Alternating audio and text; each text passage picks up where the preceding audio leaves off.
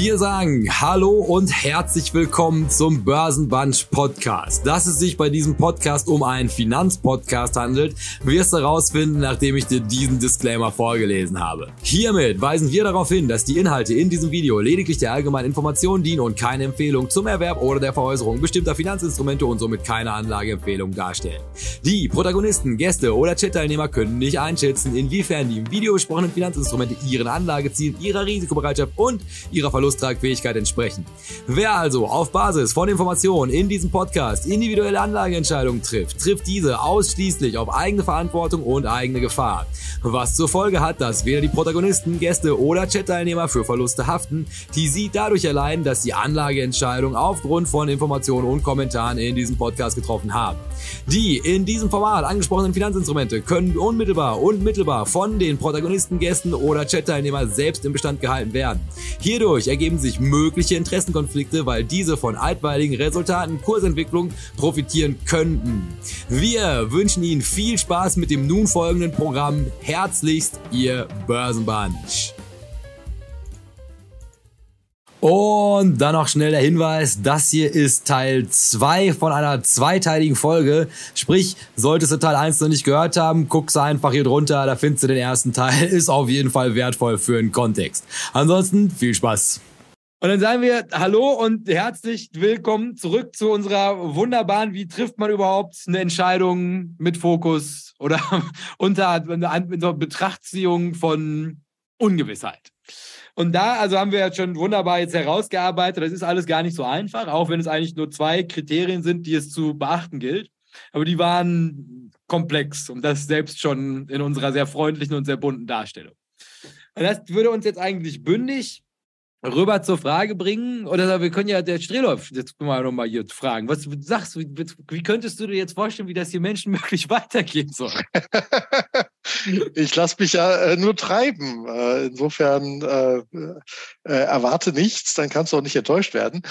Ähm, äh, weiß ich nicht. Jetzt, jetzt willst du tatsächlich zu echten Entscheidungsfindungen nochmal kommen?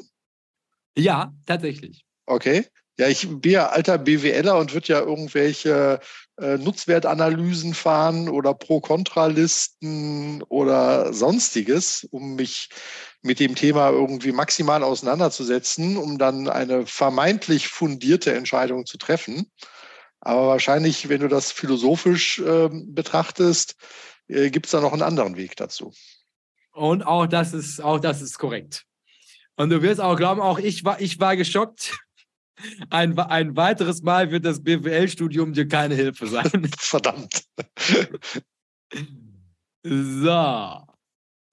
Weil dann, Herr Strelo, können wir jetzt erstmal, habe ich jetzt drei Folien, wo Sie jetzt nochmal mit Ihrer wunderbaren Konzertstimme mal vorlesen können, was also mit, mit Bezug auf Hermann Schmitz gesagt wird. Hm. Kreativität heißt die erste Folie. Kreativität ist Schmitz zufolge eine schöpferische Tätigkeit in dem Sinne, dass sie aus binnendiffuser, diffusen, aus der binnendiffusen Bedeutsamkeit einer Situation etwas herausholt, also schöpft und die Situation dabei so abändert, dass eine, dass eine neue Situation entsteht. Dieses Schöpfen aus der Situation vollzieht der Mensch hauptsächlich aufgrund seiner Fähigkeit zur satzförmigen Rede. Beschreiben. Die satzförmige Rede ermöglicht es dem Menschen nämlich, aus dem chaotisch mannigfaltigen der Situation einzelne Bedeutungen, das heißt Sachverhalte, also das, was ist, im engeren Tatsachen, oder Programme, das, was sein soll, Normen und Wünsche, und Probleme, das, was Schwierigkeiten bereitet, Aufgaben, Herausforderungen, Sorgen etc. zu explizieren und miteinander zu verknüpfen. In den Griff bekommen. Die Aufgabe einer solchen Explikation von Situationen ist es, die Situation gewissermaßen in den Griff zu bekommen, indem man springende Punkte herausgreift und so die Situation an Übersicht gewinnt.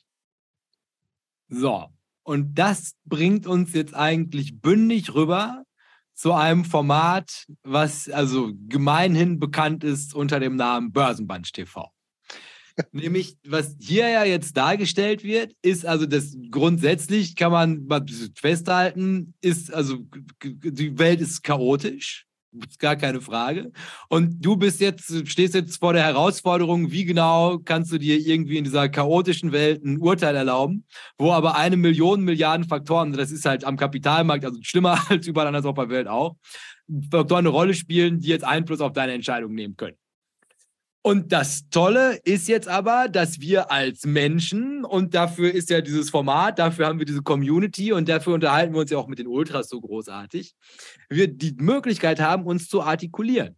Das heißt, was wir machen können, ist, wir können in der Form von satzförmiger Rede zumindest erstmal schauen, wie genau können wir uns diesem Problem annähern. Und, und das ist ja das, was die Sendung hier auch am laufenden Band macht, halt einfach mal so ein, sogar so ein großes Problem, also je nachdem, über was man da jetzt halt sprechen möchte, hört da eher auch, werden mannigfaltig, aus verschiedenen Richtungen, zumindest mit Sprache, so zu verbalisieren, dass man sich halt darüber austauschen kann, was genau, ne, also was sind die Tatsachen, was würden wir uns jetzt wünschen für die Zukunft und was sind die Schwierigkeiten, vor denen wir jetzt halt stehen würden, dass halt dieser erwartete Zustand in der Zukunft auch eintritt. Und das können wir uns erklären gegenseitig. Das ist ja, was diese Sendung macht. Und halt quasi unsere Erklärungen dann halt quasi wieder zu neuen Tatsachen verknüpfen. Und das ist quasi das, wie man im besten Fall, und das ist halt quasi das Schöne, das sagt man dann Schwarmintelligenz, hier dann auch macht. Und wie sieht das jetzt praktisch aus? Also wir kommen zurück zu unserer Frage kaufen, verkaufen oder halten. Und da kann man jetzt mal festhalten, also ich als Individuum, ich befinde mich in einer sogenannten Welt. Das ist alles, was so rund um mich herum passiert. Und also, wenn ich mich jetzt mit der Welt auseinandersetzen würde, wäre ich auch wieder sofort handlungsunfähig, weil da halt so viel gleichzeitig passiert, dass ich halt menschenmöglich niemals in der Lage wäre, in irgendeiner Form eine Entscheidung zu treffen, weil ich halt so viele kom verschiedene Komponenten in jede Entscheidung mit einfaktorieren müsste. So, und jetzt mache ich, also das, was jeder rational denkende Typ macht. Übrigens, der, der Strelo auch mit dem BWL-Studium ist ja auch das, was ich gelernt habe für den Podcast. Ich nutze diese Chance, jetzt wo ich sie nochmal habe, nochmal die Klassiker der Ökonomie in die Kamera zu halten, also das, was sie mir dann so beigebracht haben, ist, dass ich das sogenannte Binnendiffuse, und das habe ich jetzt hier mal dargestellt, also den Markt, das ist eine Situation, die sich absetzt von der generellen Situation Weltgeschehen. Also das ist jetzt quasi also eine Subgruppe von allem, was geschieht auf der Welt. Das wäre jetzt der Bereich, was passiert am Kapitalmarkt. Das ist, wofür ich mich interessiere. So, und jetzt, und deswegen habe ich da jetzt auch Krisen reingeschrieben, weil es das natürlich im Kontext dieser Sendung sehr viel einfacher macht, ist auch der Kapitalmarkt ist natürlich geflutet von 100 Millionen Ereignissen, die halt in irgendeiner Form Einfluss darauf nehmen, was möglicherweise passieren oder nicht passieren könnte, morgen beziehungsweise in der Zukunft.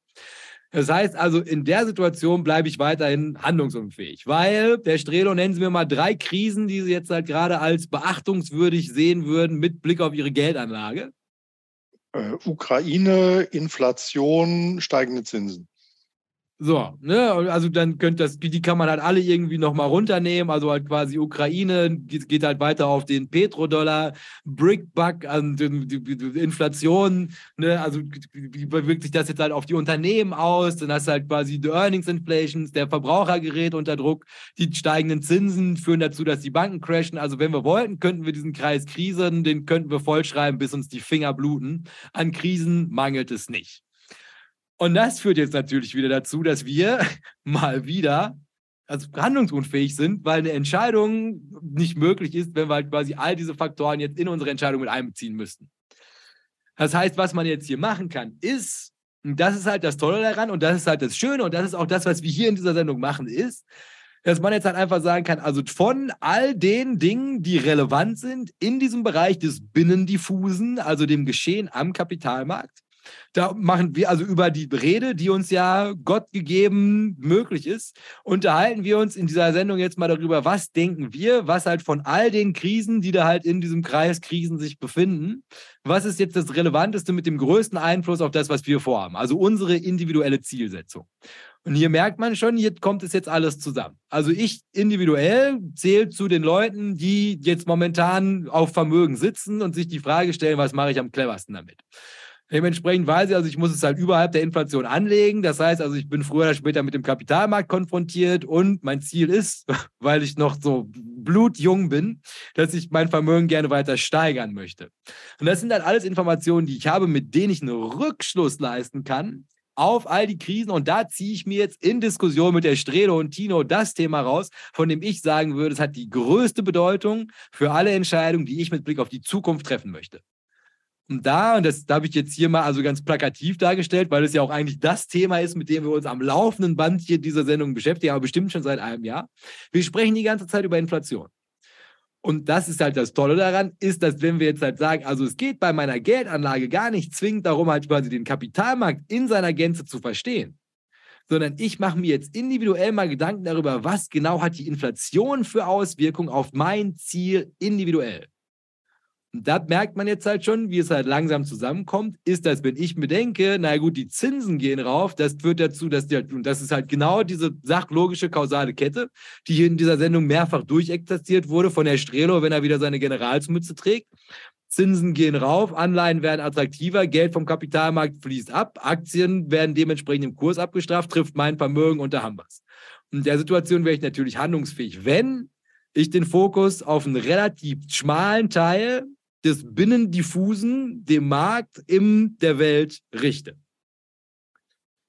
Das könnte dann halt jetzt so aussehen, also das war halt einfach sagen, also wenn ich mich jetzt auf die Inflation fokussiere, das ist halt das, also was wir hier in diesen vielen Diskussionen halt für uns momentan, und da sind wir uns, glaube ich, auch einig, also das betraf uns alle so ein bisschen, da konnten wir jetzt gut drüber sprechen. Können wir uns von hier aus überlegen, also was genau hat das für Auswirkungen auf welche Assetklassen? Also die müsste man natürlich dann halt für sich einfach da alle einmal durchspielen also in meinem Fall sagen wir mal Aktien, dann kann man hier schon die erste Verbindung herstellen. Wie genau wirkt sich Inflation auf Aktien aus? Gerade beschrieben, weiß man das schon. Das Umfeld der Entscheidung wieder ganz individuell. Also was heißt es jetzt für mich? Also ich möchte das Vermögen steigern, gleichzeitig habe ich aber noch einen Anlagehorizont. Ne? Und das sind natürlich Informationen, die treffen nur auf mich individuell zu. Führt dann natürlich dazu, dass ich jetzt halt schon sagen könnte, also ich schmiere die Kohle in den Markt, weil ich im Ernst mal noch 20 Jahre warten könnte. Daumen gedrückt dann ist, ergibt sich daraus halt quasi meine individuelle Situation, auf der ich jetzt die Möglichkeit hätte, eine Entscheidung zu treffen. Und hier könnte ich die Entscheidung treffen, kaufen, verkaufen oder halten. So, ja. Drelo, was sagen Sie denn jetzt dazu? Ja, sehr schön. Also vom, vom großen, komplexen hin ins kleine, überschaubare äh, in der Einzelbetrachtung. Da, äh, glaube ich, kann man mitarbeiten. Erinnerte mich an einen äh, Spruch, den ich mal von einem Projektmanager gelernt habe und so schön fand, ähm, auf die Frage, wie isst man einen Elefanten? Jetzt weiß ich sogar, den kenne ich aus der Börse noch. Das ist mir in sehr guter Erinnerung geblieben. Ach so, ja, tatsächlich. Also äh, ne, der, im Zweifelsfall nicht am Stück. Ja? Also der, der Spruch ist einfach, you've got to slice the elephant before you can eat him. Äh, du musst den also vorher in Scheiben schneiden, damit du ihn Stück für Stück dann, dann trotzdem halt essen kannst. Ähm, ja, und dem kann man sich natürlich genau so annähern, wenn man sich die einzelnen Punkte so nochmal aufdröselt, um dann auf einer relativ überschaubaren Argumentationskette zu einer Entscheidung zu kommen. Und einfach nur, weil wir jetzt an diesem Punkt just in diesem Moment in der Geschichte unseres Seins mal an einem Punkt angekommen sind, wo wir den Disclaimer auf Steroiden eingesprochen haben, kann man das Ganze ja jetzt dann auch noch mal weiterdenken. Also was genau heißt das denn jetzt zum Beispiel für das Investment in eine Einzelaktie? Das wird hier ja auch immer ganz gerne nachgefragt. Ist, dass man das natürlich ähnlich betrachten kann. Also nehmen wir mal, und das ist ja hier, das habe ich irgendwann mal in so einem Nebensatz verloren, die Google-Aktie als gutes Beispiel für diese Art der Entscheidungsfindung ist jemand wie ich, könnte sich jetzt natürlich hinsetzen und sagen, so wie von der Strelo gerade beschrieben, ich als guter Kaufmann setze mich jetzt mal hin und mache mir mal, guck mir das mal alles an. Ich besorge so viele Metriken wie möglich, um das für mich greifbar zu machen, ist die Google-Aktie ein gutes Investment oder nicht. Das, und das hat diese Sendung ja auch mehrfach schon aufgezeigt, ist unmöglich. Also halt quasi für mich als Privatperson rauszufinden, was der Konzern Google macht, also das, also man wäre naiv zu sagen, man könnte diese Aktie irgendwie bewerben. Weil du natürlich zum einen überhaupt keine Ahnung von Technik hast, also halt, was, ist, was hat Google gerade für Projekte in der Pipeline? Ja, das kannst du mir gerne mal beschreiben. Bei also so Multimilliardenkonzernen von so einer Größe. Also da steigt man nicht durch. Also man weiß, die haben diese Suchmaschine, man wüsste nicht, wie die funktioniert. Man weiß nicht, also wer da wie beschäftigt ist, tun die Layoffs den weh, was hat es mit Antitrust auf sich? Die Zahlen. Wenn Uwe mir sagt, du musst den Geschäftsbericht lesen. Ich habe mal versucht, den Geschäftsbericht von Google zu lesen. Das du hörst du auf. Also halt quasi mit dem, was ich im Studium gelernt habe, also da kommst du keinen Millimeter weiter in, also in, in so einem, in einem echten amerikanischen Geschäftsbericht in einem Unternehmen dieser Größe, da bist du nur am googeln und das, diese drei, vier Wörter, die da drin stehen, die Position, die da beschrieben ist, also das ist halt jeweils mit solchen Beiträgen in Investopedia beschrieben, was genau, worum es sich da handelt. Da hörst du relativ schnell auf. Also wirst du nicht hintersteigen. Das heißt also, hier sind wir aktuell sofort wieder in der Situation, du bist handlungsunfähig. Also halt quasi ich individuell könnte eigentlich niemals in eine Google-Aktie investieren, weil ich das nicht verstehe. Und also egal, was ich tue, also außer ich wahrscheinlich nicht mal Sunar Pincha versteht so wirklich, was Google macht, weil zu groß.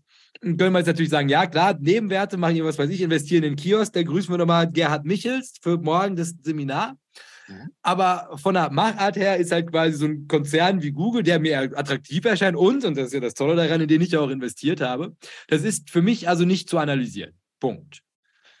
Und da kommt jetzt sofort wieder, also dieses, dieses, dieses verengte Handlungsspektrum, mit dem wir uns jetzt beschrieben haben, ist, was ich aber schon kann, ist, ich kann eine individuelle Wette platzieren. Und das ist das Tolle daran. Also halt aus dem binnendiffusen Google als Konzern, den ich sowieso nicht überschauen kann, niemals, kann ich halt sagen, ich gucke mir halt eine Sache an, von der ich denke, dass ich zumindest glaube, sie plus minus zu verstehen. Ich habe mich mit diesem Artificial Intelligence Zeug auseinandergesetzt, ziehe mir den raus, gucke mir das ganz genau an und was ich hier mache ist, und das muss man halt immer mit dazu sagen, ich platziere eine Wette, wie beim Pferderennen. Also ich sage, dass halt quasi, wenn das tatsächlich nicht verboten wird, das steht ja jetzt im Raum, wenn das nicht die ganze Menschheit umbringt, das steht ja jetzt auch im Raum, wenn es aber halt quasi also grundsätzlich erstmal ein Weg ist, Produktivität in absurdem Maße zu steigern für die globale Gesellschaft. Und das basiert tatsächlich, so wie Sie es mir gesagt haben, das, was ich nachvollziehen kann, und das macht ja auch erstmal Sinn, basiert auf Daten, ist es halt klug zu sagen, also ich rolle jetzt mal die Würfel auf den Konzern, der in dem Bereich tätig ist und gleichzeitig aber halt wahrscheinlich mit die meisten Daten auf dem ganzen Planeten hat. Und mehr habe ich nicht gemacht. Also habe ich wirklich den Geschäftsbericht von Google verstanden? Gott nein. Was ich gemacht habe, ist, ich habe eine Wette platziert auf etwas, von dem ich mir zumindest zutrauen würde, es zu verstehen, was in meine individuelle Situation passt. Spielernatur, Geld über, liegt ja gerade auf dem Konto und wird schlecht. Kann da jetzt halt einfach Kohle reinklatschen, zusammen mit meiner individuellen Situation. Generation Y, sowieso, also eine Affinität für sowas. Und man jetzt halt einfach sagt, also hier packe ich die Kohle drauf, in Verbindung mit, ich kann die Zukunft nicht wissen. Kann aber natürlich halt, also von den Szenarien, die ich mir vorstellen kann, sagen, ich kann so und so viel Kapital einsetzen, um die Wette zu platzieren, die Google-Aktie wird zukünftig steigen, basierend auf künstlicher Intelligenz. Und so einfach kann es sein. Und du kannst natürlich dein Risiko steuern. Na, also deine Risikobereitschaft, ähm, weil wir spielen ja hier nicht Hop oder Top, äh, sondern kann natürlich über die Positionsgröße ganz klar hingehen, zu sagen, okay, ähm, selbst bei einem Totalausfall ne, wird es mich nicht irgendwie killen.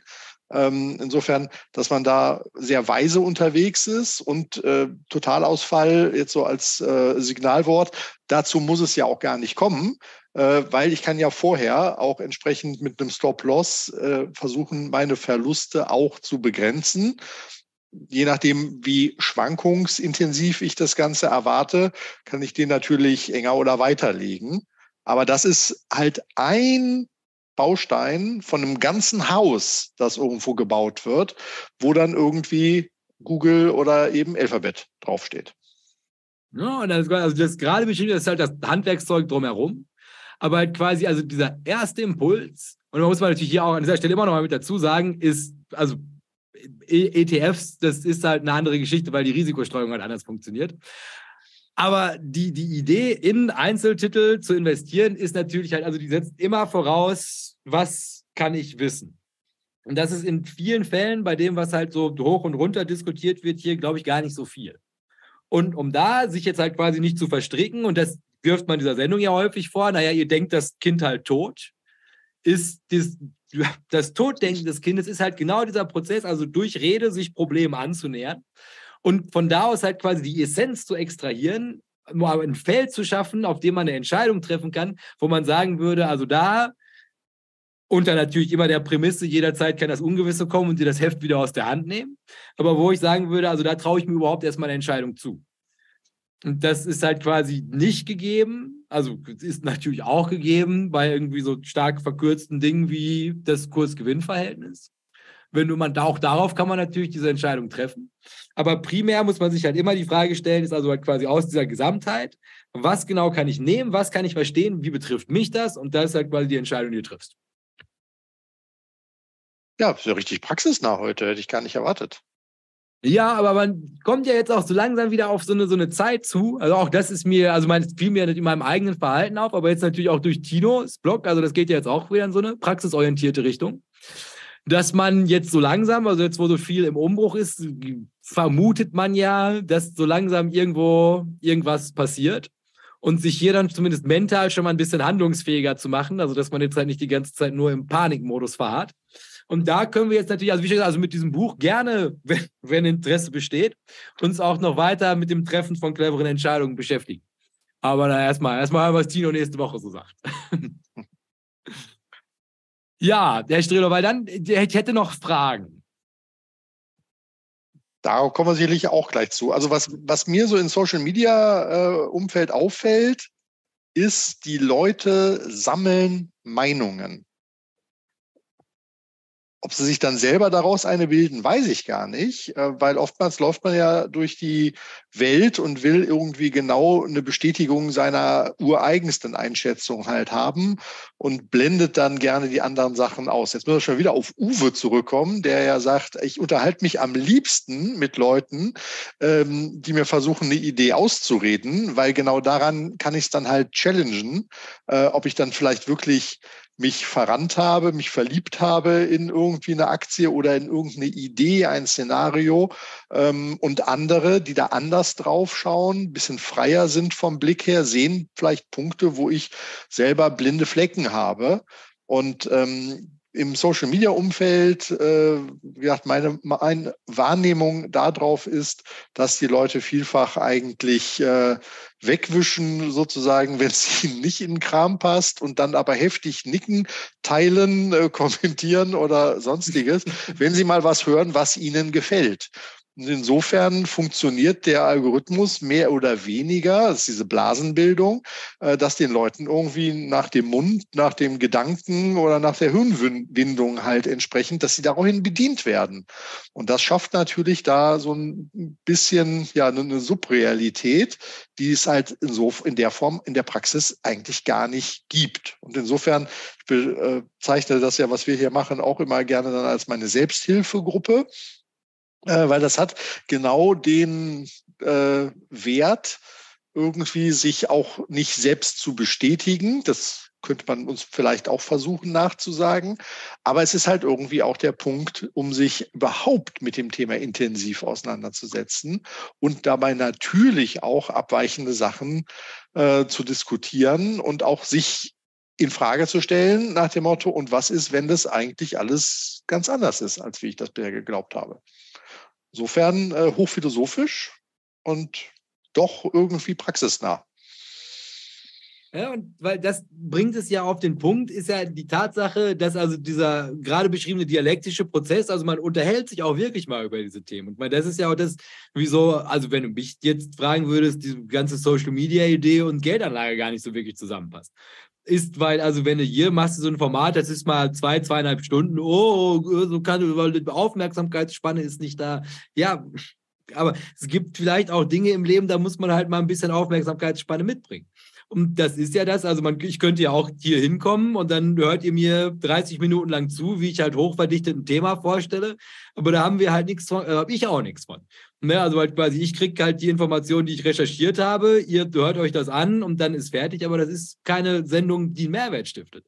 Und das ist ja das Tolle an diesem Format, ist dass halt genau das, also dieser, dieser Prozess, Gedanken gemeinsam zu erarbeiten, also halt Ideen, die wachsen, während man darüber spricht. Und das ist ja auch das, was Hermann Schmitz beschreibt. Ist, das ist, wie du die Entscheidung findest. Also du musst halt das Problem, du musst die Situation beschreiben musst du halt quasi das, was ist, das, was wir wollen. Und dann natürlich halt die ganzen Hindernisse dazwischen, die müssen halt durchgesprochen werden. Und dann, also, wieso reden wir die ganze Zeit über Inflation? Weil das halt also die, die, der größte gemeinsame Nenner ist, den die drei Personen, die diese Sendung hier machen, also momentan haben.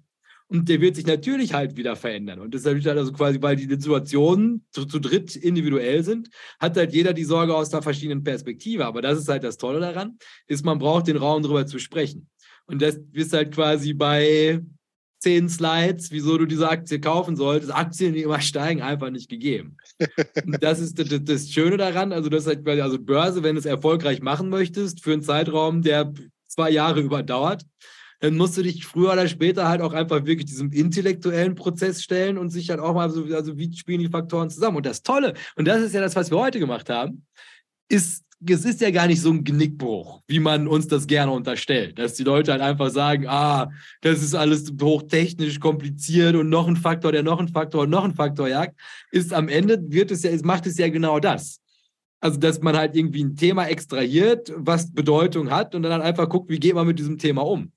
Und ich glaube, das ist, das ist echter Mehrwert, aber was soll ich dir sagen? Das wurde heute auf Twitter auch noch irgendwie diskutiert, wie es sein kann, dass dieser Kanal 1000 Abonnenten hat, während das Video von, wie hieß der nochmal hier, Otte? Ähm, Max Otte mit. Max Otte, ja. Bei, Im Interview mit, äh, ja, dem Fuß, ne? Ja, also ja. wie sich, wie sich Aktieninfluencer und Fondsmanager vor laufender Kamera küssen über irgendwelche Themen, die wenig relevant sind für das, was halt quasi ich und meine individuelle Situation zu tun haben, wie das halt innerhalb von 24 Stunden eine halbe Million mal aufgerufen wird, während halt gehaltvoll ist, aber das muss man auch mit dazu sagen, ist, ich glaube, wenn du dir diese zwei, zweieinhalb Stunden hier antust, einmal die Woche, wirst du im Laufe deines Lebens definitiv finanziell besser abschneiden, als wenn du dich jetzt von Max Otte in, das, in den, in den geistigen Zustand, wie so Ausländer dein Vermögen reduzieren und die einzige Lösung aktiv gemanagte Fonds sind und das Ganze unter dosendem Applaus. Aber das ist ja genau der Punkt. Ne? Äh, der, der will ja, dass du die Entscheidung abgibst. Ne? Die, die einzige Entscheidung, die du treffen musst, ist, kaufe seinen Fonds. Ne? Und dann damit gibst du die Entscheidungen über dein Geld ab an jemanden, dem du irgendwie toll findest oder vertraust vielleicht sogar oder von dem du sagst, der weiß das alles viel, viel besser, als ich das weiß. Und dann kannst du das Gehirn wieder schön auf Entspannung setzen. Ähm, äh, das, das ist ja vollkommen legitim, der Ansatz. Er muss ja nicht erfolgreich sein. Ja, also da darf, muss im Nachhinein sich eben keiner beschweren, wenn es dann irgendwie nicht funktioniert hat. Aber das ist ja eigentlich die Sache, die sie anbieten wollen. Die, die Leute wollen einfache Lösungen und ähm, weil sie sich den, dem Prozess selber nicht geben wollen. Und ich kann das total verstehen, dass man sagt, ich, ich kann doch nicht irgendwie x äh, Stunden, Tage Lebenszeit auf Ökonomie, Wirtschaft und sonstiges irgendwie verwenden, äh, wenn ich im echten Leben irgendwie was Anständiges mache. Menschenhilfe oder ähnliches. Und dieses Abgeben der Entscheidung, das ist eigentlich der Punkt, das ist das eigentliche Produkt, was diese Fondsmanager verkaufen. Ja, dass, dass du in deren Philosophie, in deren Denke, wie auch immer, da rein investierst du und ähm, ja, überlässt halt dein Geld dann anderen Leuten. Ja, kann, kann man so machen. Absolut richtig analysiert, nur halt immer mit dem Hinweis, dass also der Prozess der Entscheidungsfindung ist halt einfach nicht, nicht, nicht ausreichend gut durchgedacht gewesen, weil sonst wahrscheinlich, also wenn das Problem gewesen wäre, was du für dich identifizierst, ich möchte mich nicht damit auseinandersetzen, dann ist quasi bei, wenn du es aus allen Perspektiven durchdenkst, würde wahrscheinlich ein ETF rauskommen und nicht ein rechtsradikaler Investmentfonds. Aber hey. Ja, oder vielleicht auch genau ein rechtsradikaler Investmentfonds, das muss man auch mit dazu sagen. ja, also die individuelle Situation führt zu individuellen Lösungen und das kann ja für Einzelne auch genau das Richtige sein. Ja. So, so, viel Offenheit äh, des Ergebnisses sollten wir mitbringen. Eine halbe Million Menschen innerhalb von 24 Stunden können sich nicht irren. Ein, ja. Manu ein manipulativer Algorithmus äh, führt dich schon zum Ziel. Sehr wohl. ja, recht, recht hat der Chat. ähm, ja, also das auf jeden Fall zu unserer philosophischen Einlassung heute, wie man ja. die Entscheidung unter Ungewissheit trifft. Nicht massentauglich, aber interessant. Ja, aber ich glaube, die Leute, die das gucken, die können das, die, die wissen das auch wertzuschätzen. Und das sind auch die, mit denen man dann sich am Ende das Altenheim noch leisten kann, während der ganze Rest in der Dystopie, die vielleicht nicht eingetreten ist, dann da, daran scheitert, dass sie das Geld irgendwelchen aktiven Fondsmanagern gegeben haben. Okay. Ja, willst du denn noch fragen? Also ich hätte drei im Angebot. Und weil ich dir ja eigentlich eine kurze Folge versprochen habe, ähm, mhm. dir, also diese hier, die müsstest du komplett beantworten.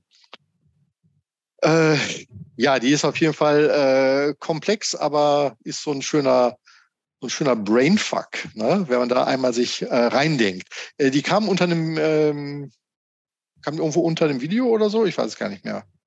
Ja, weil dann müssten wir, du müsstest den ersten Satz oder quasi das obere, die erste Zeile musst du vorlesen, dann ich, lese ich. Ich, ich, ich lese die auch gerne vor, sonst soweit. Achso, ne, weil du musst hast ja den Redeanteil. Dann ich singe nicht rein. Du musst mir nur den ersten, da habe ich den Balken vor. Ja, also äh, es geht um äh, das Thema Marktkapitalisierung und äh, der Fragesteller sagt, VW hat eine bestimmte Marktkapitalisierung gemäß Anzahl Aktien mal Aktienkurs. Soweit, so klar. Nun besitzt die Porsche Holding SE ihrerseits unter anderem Aktien von VW, also aus der schon gezählten Marktkapitalisierung. Diese Holding hat selber eine eigene Marktkapitalisierung, Klammer auf, Anzahl Aktien mal Aktienkurs, Klammer zu, bedingt durch das Halten von Aktien. Hier VW, welche aber schon in einer anderen Marktkapitalisierung, in Anführungszeichen, gezählt werden. Findet, äh, findet hier eine finanztechnische Mehrung statt oder ist mein Gedankengang verkehrt? In der Naturwissenschaft sind 1 plus 1 gleich 2, in der Finanzwissenschaft hoffentlich nicht 2, 5 oder. Vielleicht, oder 2,5 oder 2. 2,5. Ja. 2,5. Vielen Dank schon mal im Voraus. Und Herr Stredo als Börsenbetreiber kann das beantworten. Die Matruschka-Puppe der Geldanlage. Ja, also Matruschka-Puppe äh, kam mir tatsächlich irgendwie auch als äh, Gedanke darauf. Also ich kann den Fragesteller absolut äh, nachvollziehen, äh, dass das irgendwie eine verwirrende Vorstellung ist. Hab mir allerdings die Frage gestellt, wofür brauche ich überhaupt die Marktkapitalisierung? Also grundsätzlich äh, absolut richtig erkannt und beobachtet. Ähm, es gibt halt diese Überkreuz-Schnittmengen, dass börsennotierte Konzerne in ihren Assets selber äh, Aktienbeteiligungen halt haben von anderen börsennotierten Konzernen. Und in dem Falle, äh, jetzt hier, weil das ja beides äh, DAX-Unternehmen äh, oder DAX-Familie zumindest ist, ähm, könnte man natürlich auf den Gedanken kommen, dass diese Gesamtmarktkapitalisierung eines Index oder deutscher Aktien in Summe, dass es absolute Fake-Zahl doch sein muss, weil ja. da drin halt irgendwie die Sachen äh, ja mehrfach irgendwie gezählt werden und nicht äh, sozusagen auseinander dividiert werden. Ähm, den Gedanken kann ich nachvollziehen, finde ihn auch echt faszinierend. Also sich da so reinzudenken, äh, wenn man da so ein bisschen drauf rumkaut, äh, macht das tatsächlich was mit einem. Und äh, man überlegt, ob es doch die Matrix ist, in der wir uns hier so weit bewegen. Ähm, das Schöne an der Börse ist, dass äh, das mit der Marktkapitalisierung, wir hatten das hier auch schon ein paar Mal, ist irgendwie eine starke mediale Geschichte, die, wenn man sie aber weiter runter betrachtet, ziemlich entzaubert werden kann. Äh, ich, ich bringe das immer gerne mit den großen Zahlen, wenn es an der Börse crasht und dann heißt es irgendwie gestern äh, wurden allein im DAX äh, 7,8 Milliarden Euro vernichtet, äh, verbrannt, äh, verschwunden. Also da findet man immer schöne Wörter dafür, äh, wenn sich da eben Bewertungen von dem einen auf den anderen Tag, wenn man sie im großen Stil rechnet, massiv halt verschieben. Die Frage ist ja, was ist dann tatsächlich passiert? In der Regel relativ gesehen wenig, weil tatsächlicher Umsatz hat nicht äh, stattgefunden, dass das ganze Unternehmen, also alle einzelnen Aktien, von einem Tag auf dem anderen die Besitzer gewechselt haben. Also alle alten sind raus, alle neuen haben gekauft und alle haben zu dem in Klammern schlechten Kurs verkauft oder günstigen Kurs gekauft, dass also eine komplette Rotation der Inhaber stattgefunden hat, sondern an der Börse äh, ist der letzte Kurs, der da ist, also die letzte Preisfeststellung, ist der Indikator oder für den Multiplikator Marktkapitalisierung. Und da kann ein Geschäft äh, dem zustande gekommen sein von, weiß ich nicht, 500 Euro. Schöne Grüße an die, an die Taschengeld-Trader. Ähm, dass da irgendwie ein, ein Mini-Geschäft sozusagen hat dazu geführt, ähm, das zu einem Kurs, der, der sehr, sehr stark abweichend ist, war. Und das war das letzte Geschäft des Tages. Das war dann also der Schlusskurs. Und dann multipliziert man das durch und sagt, wow, hier sind jetzt irgendwie x Milliarden abhanden gekommen hat in dem Falle tatsächlich so gar nicht stattgefunden. Also das ist jetzt natürlich vollkommen extrem gedacht, wie ja auch das Urbeispiel extrem gedacht ist, sondern es ist einfach nur tatsächlich der letzte Stand. Jetzt kann am nächsten Tag das erste Geschäft irgendwie zu einem exorbitanten Preis äh, sich Käufer und Verkäufer treffen äh, und dann multipliziert man das wieder durch und dann ist wieder ganz viel Geld da. Dann wäre es ja aus dem Nichts geschaffen worden. Also das ist diese, dieser Mythos Marktkapitalisierung, den man irgendwie vor sich herträgt. Und ich habe mich halt in Frage, im Zusammenhang mit der Frage damit beschäftigt, wofür ist der eigentlich so wichtig? Warum ist der, sind die Leute darauf so äh, fixiert? Und äh, wir finden es ja auch immer toll, wenn es Sprünge gibt, ne, wenn es dann über ne, zwei Billionen Dollar ging für einzelne Unternehmen, wenn es bei Apple über drei Billionen Dollar Marktbewertung ging. Das sind Dimensionen, äh, da sind äh, diverse bekannte Länder in ihrem BIP irgendwie wahrscheinlich kleiner unterwegs, als was also eine Einzelkapitalisierung einer Aktie angeht.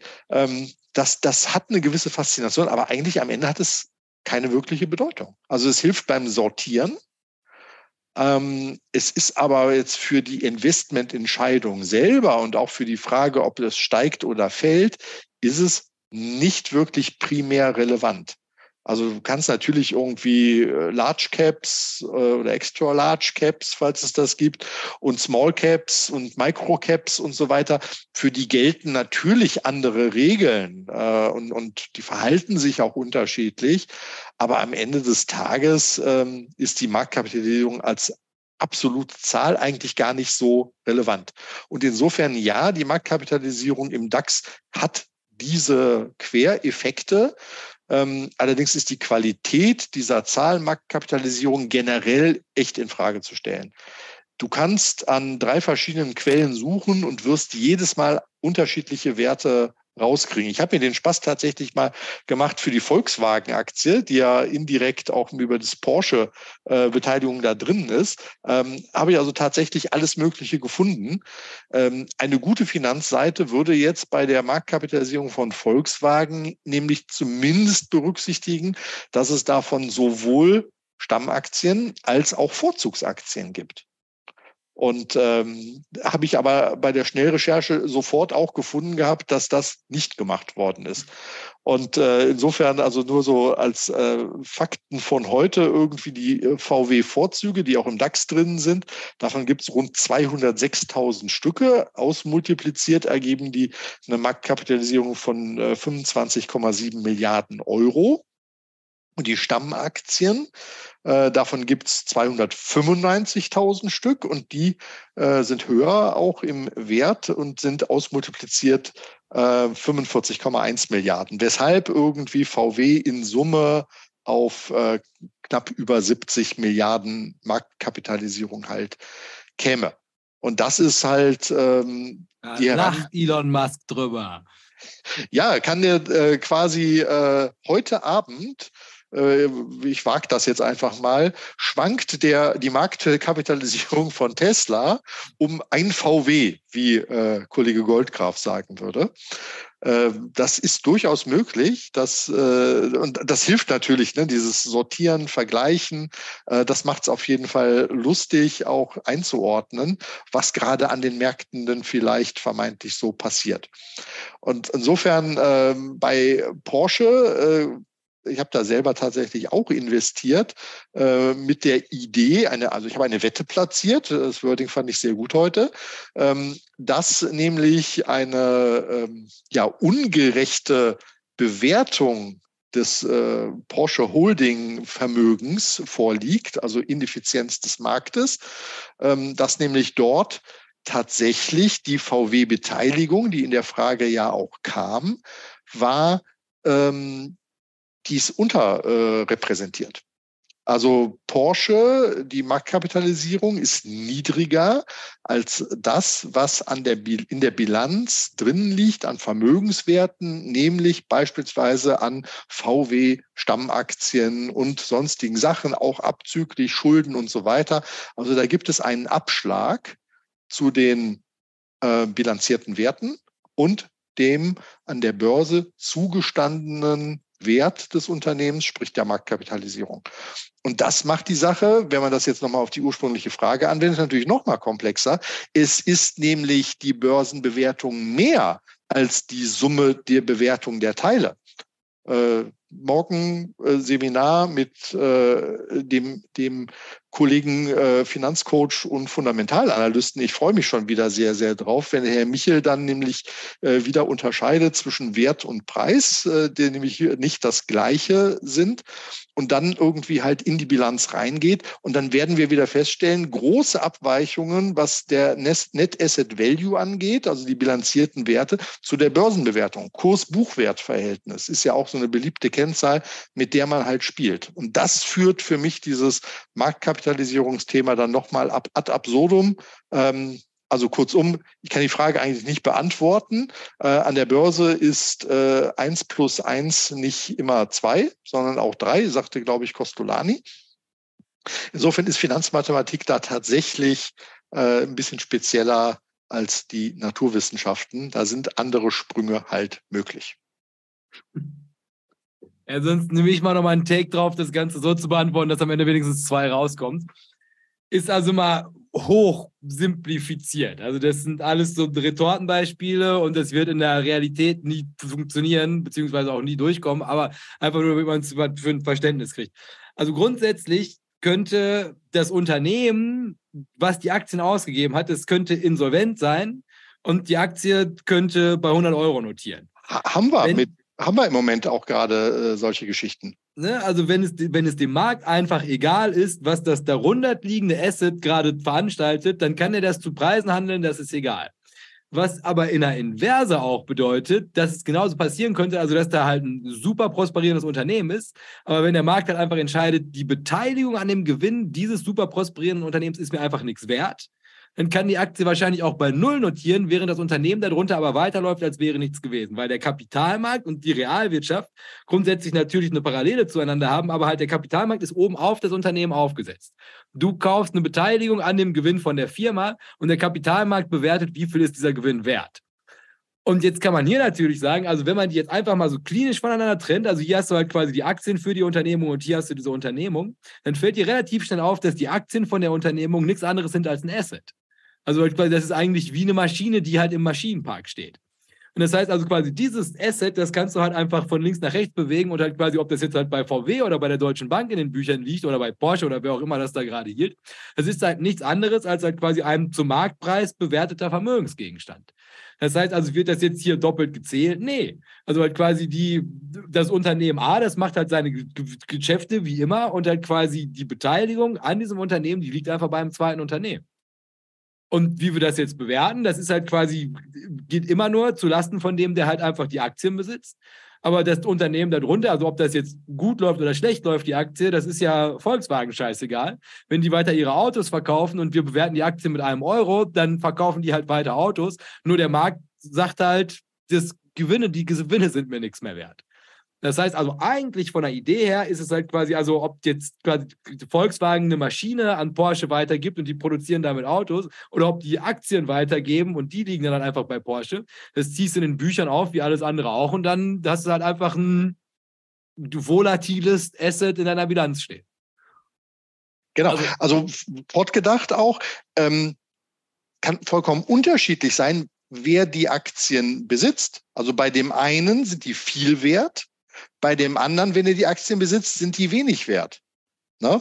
Also jetzt verschiedene Unternehmen. Wenn, wenn Wettbewerber irgendwie äh, sich VW-Aktien im, im großen Stil oder, oder von einem anderen Unternehmen, von einem, von einem Wettbewerberaktien halt selber hält, äh, ist das auf einmal ein strategisches Asset, was, was irgendwie Wachstum ähm, oder gesicherte Umsätze für die nächsten Jahre äh, vielleicht auch absichert. Und, und wenn irgendwer anders die hält, äh, dann sagt man, was wollen die mit der Beteiligung an einem Automobilhersteller? Die sind doch ein Technologiekonzern, das ist ja vollkommen artfremd. Ähm, was haben die da zu suchen? Äh, das, das halten wir für Unsinn, das strafen wir ab. Die sollen sich fokussieren auf das, was sie am besten können und nicht irgendwie gleichzeitig irgendwelche Assets halten und äh, Investmentbank spielen oder sowas. Also das kann obwohl es das gleiche Asset ist, bei zwei unterschiedlichen, äh, wenn es in der Bilanz auftaucht, kann es unterschiedlich bewertet werden. Und das macht am Ende halt auch der Markt und macht es halt an der Stelle auch mit entsprechenden Abschlägen. Ja. Also ich, ich glaube, es ist also zumindest in diesem Beispiel ist es schon eins plus eins ist zwei. Man muss halt nur irgendwie also diese den Bezug von, also quasi ein Teil von Porsche ist bei Volkswagen in den Büchern. Also das halt quasi, also das Wertpapier ist von dem tatsächlich von der Realwirtschaft nochmal zu trennen. Weil das im Endeffekt auch nichts anderes ist als also eine Herrscher von aufgebrachten Hühnern, die den ganzen Tag irgendwie nichts anderes machen, als sich die Frage zu stellen, wie geht's morgen weiter? Weil die alle nicht die Börsenbandfolge über gute Entscheidungen geguckt haben, in der das alles geklärt wäre, was kann ich wissen, was darf ich hoffen? Und dann würde das wahrscheinlich auch alles besser in der Spur liegen. Der, der Fragesteller ist tatsächlich im Chat auch aktiv und hatte hier nochmal zur Ergänzung geschrieben, die Überlegung zur Marktkapitalisierung sei wichtig, um die Performance der Porsche Holding mit der von VW zu vergleichen. Deswegen die Frage von mir zur Marktkapitalisierung.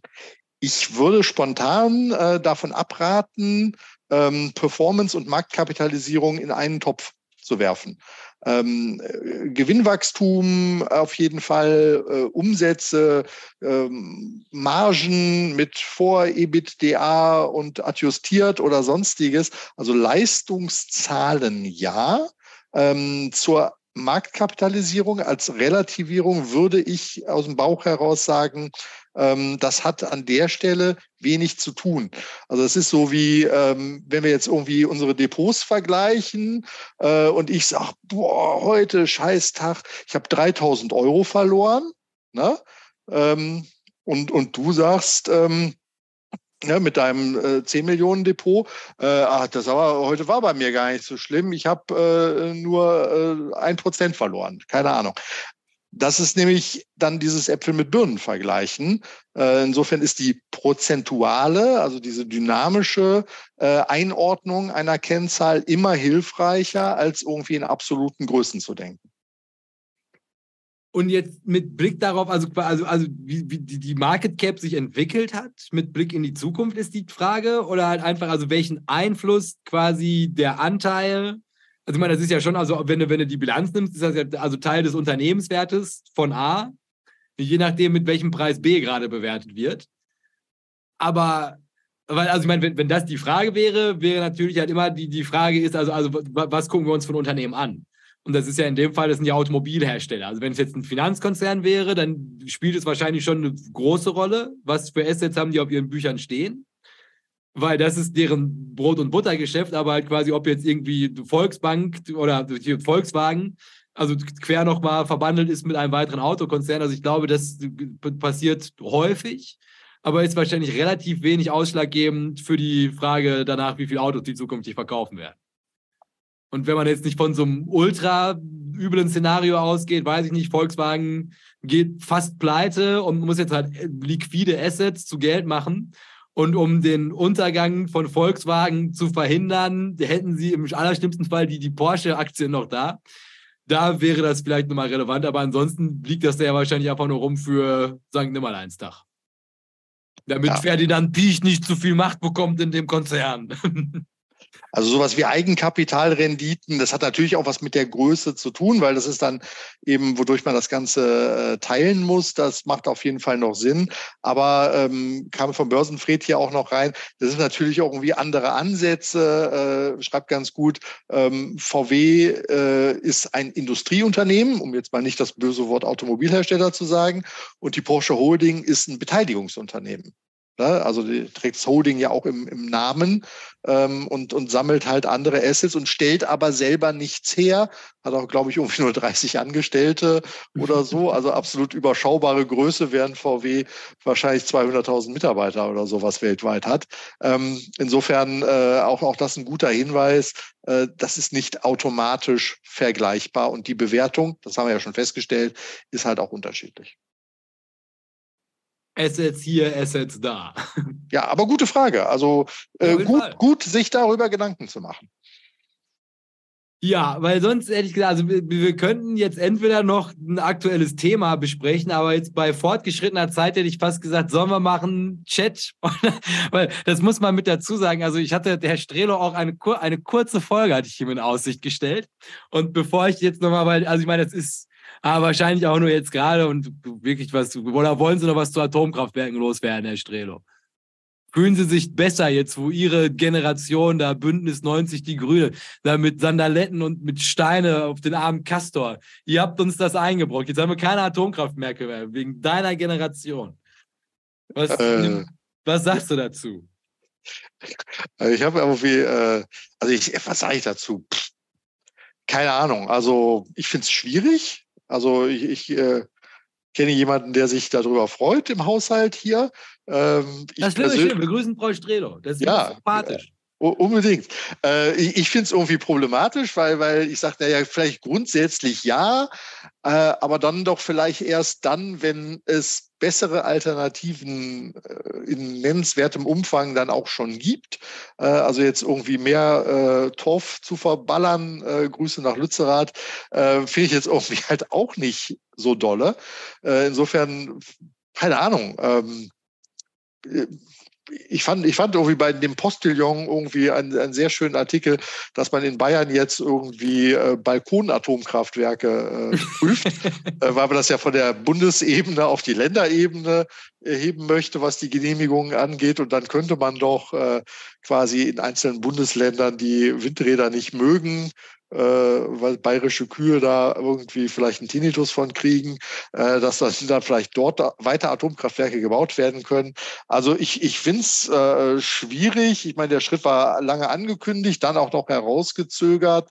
Es kann jetzt keiner sagen, er hätte von nichts gewusst. Frustrierend finde ich irgendwie, dass auf dem Weg vom Beschluss zum Atomausstieg nach Fukushima bis zur Situation letzten Samstag, wir machen hier mal die Lichter aus, ähm, halt extrem viel Chance liegen gelassen worden ist. Also ich habe es bis heute noch nicht hier geschafft, irgendwie äh, eine Solaranlage aufs Dach zu kriegen, weil ist es in der Praxis dann irgendwie viel schwieriger. Es reicht nicht nur das zu wollen, Ne, sondern man muss auch dann ins, ins Tun kommen und muss auch einen finden, der einen das anschließt und äh, so weiter. Und da hat man dann vor Ort tatsächlich das eine oder andere Problem. Insofern, ja, bin ich da irgendwie ein bisschen frustriert, dass das quasi wegfällt, ohne dass die bessere Lösung schon im großen Stil da ist. Das ist mein Punkt, wo ich sage, naja, da hätte man auch noch ein bisschen laufen lassen können. Aber ist halt eine Entscheidung, ist halt getroffen, wird halt umgesetzt. Wir werden es irgendwie überleben. Ähm, wenn nebenan dann in Tihange irgendwie das Kraftwerk hochfliegt, äh, hoffe ich, dass wir das auch überleben werden. Äh, das ist, ist dann nämlich irgendwie diese sehr, sehr isolierte deutsche Betrachtung. Äh, wenn in der Welt drumherum äh, dann irgendwie es alles anders gehandhabt wird, dann fühlt man sich so ein bisschen doof. Vielleicht gibt es dafür Punkte als moralischen Sieger, ich weiß es nicht. Ähm, ja, aber keine Ahnung, ich, ich äh, fühle mich nicht als die äh, Generation der Atomkraftwerke, auch wenn ich in der zehnten Klasse den schnellen Brüter in Kalka besucht habe, wo jetzt uh. das Kernwasser Wunderland ist, ein äh, Freizeitpark, weil ein findiger Holländer dieses äh, nie an den Netz gegangene Atomkraftwerk für einen Euro oder wahrscheinlich für eine D-Mark äh, gekauft hat. So äh, da, das sind meine Berührungen mit dem Atom. Also abgesehen von dem Strom, der aus der Wand kommt. Aber da konnte ich zumindest bei meinen Stadtwerken schon sagen, dass der bitte nur aus Ökostrom bestehen soll. Ähm, wo auch immer sich dann die elektronischen Moleküle, ich habe keine Ahnung davon, irgendwie entscheiden, ob sie erneuerbar oder Atom waren. Ja, also weil mein Take ist, ich finde das äh, total großartig, muss man dazu sagen. Weil also auch hier jetzt mit dem, was wir heute gelernt haben, also das mal ganz simpel, also aus diesem Binnendiffusen, also jetzt diese Erregungskultur, so die einen finden es super, die anderen finden es nicht super. Also da ist hier große Schreierei und wenn man jetzt einfach mal also den Kern extrahieren möchte, dann bleibt er halt einfach stehen. Ich denke mal, innerhalb der nächsten zehn Jahre wird irgendwo wieder Kernschmelze sein. Also das ist ja ungefähr so der Rhythmus, in dem das passiert. Also dass alle zehn Jahre geht eins schief. Und dann sagen die natürlich, nee, ist so sicher wie allgemein und Frank Thelen baut uns jetzt irgendwelche ganz kleinen. Aber das ändert nichts an der Tatsache, dass Marode davon gerade in Belgien stehen und es ist, Menschen sind fehlbar und irgendwo ist bald wieder Kernschmelze. So, und das Ding ist, also, dass das natürlich in so einem gewissen Rhythmus wird das passieren. Das ist scheiße, also muss man auch mal mit dazu sagen, aber ich glaube, also verhindern tun wir das auch nicht. Und wenn es halt irgendwie in, in der Ukraine passiert und dann mit den Wolken hier rüber fliegen, also ich bin ja Generation Tschernobyl und deswegen kann ich jetzt so gut reden manchmal. Aber von der Machart, das kommt eh. Und da, und deswegen glaube ich, also ist das jetzt gut, dass wir das jetzt gerade machen, ist die Nachfrage nach allem, was man braucht, um erneuerbare Energien herzustellen, es wird mit jedem Atomkraftwerk, was in sich zusammenschmilzt, wird es steigen. Weil also wenn das nächste in Frankreich explodiert, dann wird sich der Franzose vielleicht auch nochmal überlegen, wie super das eigentlich ist. Also wenn all seine Kühe jetzt ein drittes Auge bekommen und die Kinder ohne Arme auf die Welt kommen. Ja, ist halt nicht so cool. Und da dann halt der zu sein, der die jetzt gerade einfach mit der Pistole auf der Brust anfängt, Windräder zu bauen, Photovoltaikanlagen aufzustellen, sich stark Gedanken darüber macht, wo kann man sonst noch irgendwo Strom erziehen, einfach weil wir müssen. Jetzt muss es gemacht werden. Das ist natürlich ein riesen Wettbewerbsvorteil, solange der Markt noch nicht overcrowded ist. Aber das, und da könnt ihr mich beim Wort nehmen, also gerne können wir uns am 19.04.2033 dann nochmal darüber unterhalten, können wir hier dann zurückblicken auf die eine oder vielleicht sogar zwei, wenn wir Glück haben, Reaktorunglücke, die dann bis, die die Welt bis dahin ertragen hat. Und äh, dann werdet ihr mal sehen, also wie schnell das geht, dass halt auch so ein anderes Land, was jetzt aktuell pro Atom ist, weil, und das ist genau der Inhalt dieser Folge wieder, die ja auch, also das versteht ja auch keiner. Das ist wie eine Investition in den Google-Konzern. Wenn die sagen, Atomkraftwerk ist super und sicher, dann worauf begründest du das denn? Was genau weißt du wirklich über Kernspaltung? und diesen ganzen Müll und das, also das ist ja also so viele Dinge, die überhaupt keiner versteht und alle sagen einfach nur, ah, damit alles so bleibt, wie es ist, brauchen wir auch weiter Atomkraftwerke. Aber wenn, ne, wie schon gesagt, also wenn, wenn das auf einmal Not, Notalarm, Super-GAU, dann geht, geht das schnell. Also, nur das, das, wie schon gesagt, hier in Deutschland, Fukushima, das war am anderen Ende der Welt. Und ich will gar nicht wissen, wie die Diskussion aussieht, wenn es Frankreich erwischt. Aber was man so aus Frankreich hört, ist das ja alles irgendwie sehr wartungsintensiv. Und das ist, glaube ich, bei Technologie, die wir nicht verstehen, auch wieder diese Folge, nicht unbedingt optimal, wenn also die Konsequenzen, die es halt tragen könnte, ist ich und der Strelo, also erst Herr Strelo, weil der ist näher an Frankreich, aber dann ich müssen aus Nordrhein-Westfalen wegziehen, weil das hier nicht mehr bewohnbar ist weil das Kraftwerk, was Herr Strelo gerade erwähnt hat, das ist uns um die Ohren geflogen. Weil irgendjemand, wie war das denn damals noch? Das war so ein Test, haben einen Test gemacht und dann funktionierte das nicht und dann äh, alles schief gegangen. Ja, und auf einmal fragst du dich, wie kommt denn das strahlende Material hier an die Oberfläche? Na, eine strahlende Zukunft, jawohl. also ich sehe das als, als Chance, jetzt noch einmal schnell die Welt zu überrunden, solange wir noch können. So, der Strelo. Aber dann hätte ich gesagt, dann machen wir den abschließenden Blick in den Chat. Ja, war, glaube ich, gar nicht so viel los. Äh, der Experience Trader hat irgendwo eine sexy Kerze äh, gesehen bei einem Chart. Äh, das finden wir vielleicht auf anderen Kanälen dann nochmal. Vielleicht Tesla, vielleicht einmal, einmal Volkswagen nach oben. Ja, also wir gucken mal gespannt auf die äh, Tesla-Zahlen heute Abend, denke ich. Ähm, ne, wie, wie groß in Marktkapitalisierung der Sprung denn da wohl sein würde. Der Disclaimer-Hinweis kam von Willi mehrfach. Also es war heute tatsächlich das Hauptthema äh, der getanzte Disclaimer. Ähm, das äh, nehme ich da auch mal als Kompliment an. Und der Fragesteller sagt auch irgendwie ganz klar, äh, also seines Erachtens kann man die Sachen schon vergleichen. Birnen und Bratwurst kann man auch vergleichen. Man muss nur den Unterschied zwischen Obst und Wurst berücksichtigen. Finde ich ganz hervorragend. Er sagt, danke für den Austausch. Toll. Und äh, der Börsenfred sagt auf jeden Fall, Hauptsache es schmeckt. Und äh, beides schmeckt also tatsächlich. Ich könnte mir sogar die Kombination vorstellen. Äh, also von daher äh, ein, ein, ein sehr schönes Bild hier zum Schluss, was drin ist. Und ansonsten ja, äh, kommt hier, ich kaufe Immobilien in Dresden, vermiete ich dann an euch, wenn der Franzose strahlt.